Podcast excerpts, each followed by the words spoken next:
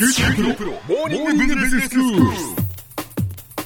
今日の講師は九州大学ビジネススクールで企業倫理とリスクマネジメントがご専門の平野拓先生です。よろしくお願いします。よろしくお願いします。先生今日はどういうお話でしょうか？はいえーと今日はリスナーからの質問に答えるというわけではないんですが、えー、以前企業全体でコンプライアンスを行うためには社内に規則を作ったりまあ教育研修をしたりまあこれあの専門用語でコンプライアンスの制度化とかシステム作りっていうんですけど、はい、まあこのような、えー、仕組みを構築しなければならないということをお話ししました、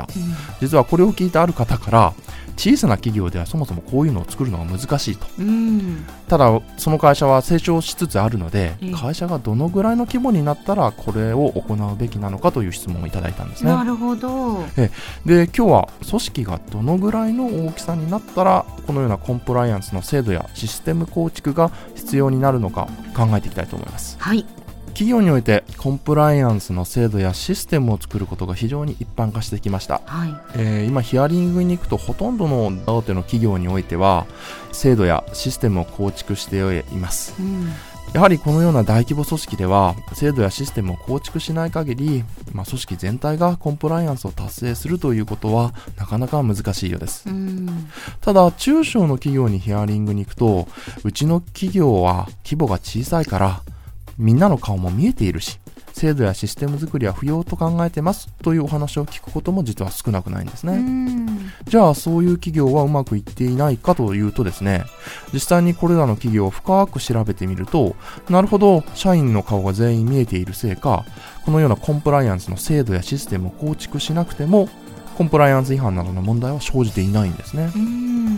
また別の企業、この企業は近年急拡大した企業なんですが、これを調査した際には、規模が小さかった時には社長の背中がよく見えていて、何もしなくてもコンプライアンス違反などなかったただし、規模が急に大きくなり始めた頃から、いろいろな問題が出始めたという話がありました。なるほど。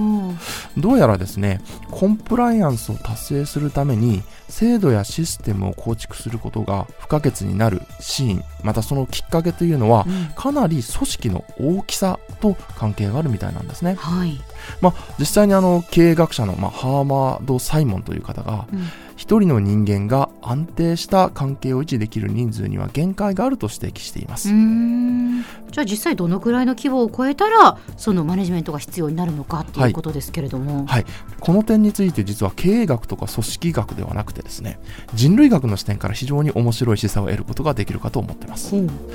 えイギリスの人類学者であるロビン・ダンバー氏は霊長類の調査から霊長類の脳脳みそですね、はい、これの大きさと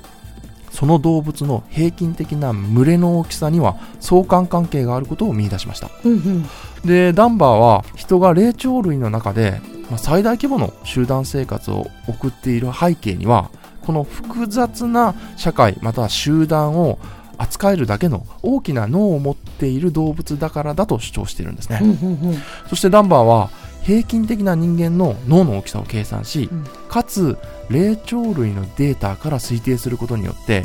明文化された規則とかシステムがなくても一人の人間が関係性を維持できる規模の人数を算出しました、はい、でその算出した人数が約150人程度と提案しているんですね、えー、この数を、まあ、ダンバー数と呼ぶのですが、うんダンバー数、つまりこの150人を超えると、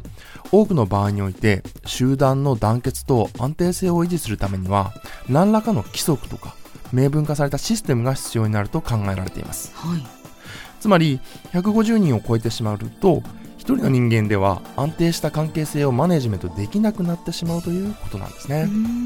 まあ、私たちあの小学校に入学するときに、まあ、友達100人できるかなという歌がありましたが、うん、ナンバー2を元にすれば友達150人超えたら友達はマネジメントできないということになるわけです。なるほどなるほど。はい。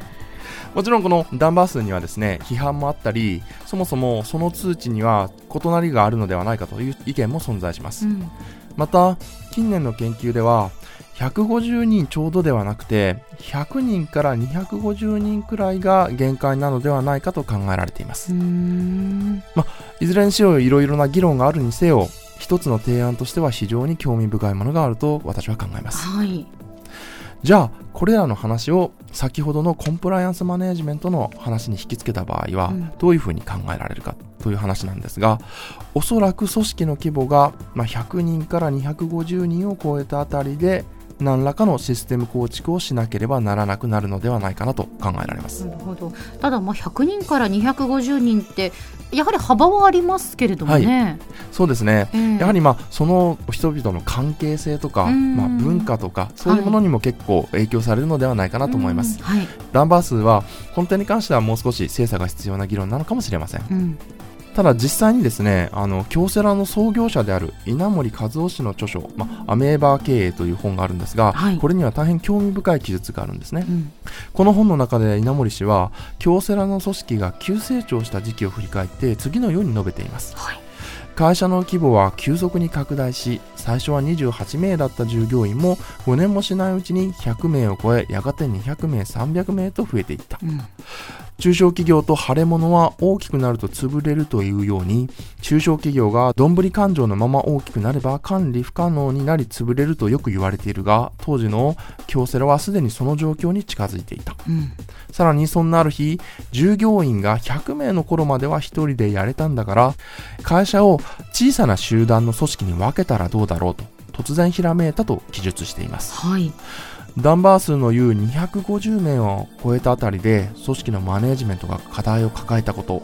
そしてそれ以下の時代は一人でやれていたというこの記載の事実は非常に興味深いものがあります。そうですねあの稲森和夫さんは、はいまあ、自分自身のこう皮膚感覚肌感覚として、はいやはりそれを感じていたということですよね。そういうことですね。おそらく、あの、この時期はまだダンバー数が提唱されてなかった時期なので、ええそれを実体験で、えーとご理解されてたということになるかと思います。うんでは先生今日のまとめをお願いします。はいどのぐらいの大きさになったら、コンプライアンスの制度やシステムの構築が必要になるかという点は非常に解決が難しい問題です。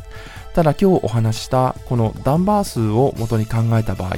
組織の規模が100名から250名を超えたあたりで、明文化された社内規則や教育システムなど、何らかのコンプライアンスの制度設計をする必要が出てくると言えるかもしれません。今日の講師は九州大学ビジネススクールで企業倫理とリスクマネジメントがご専門の平野拓先生でした。どうもありがとうございました。ありがとうございました。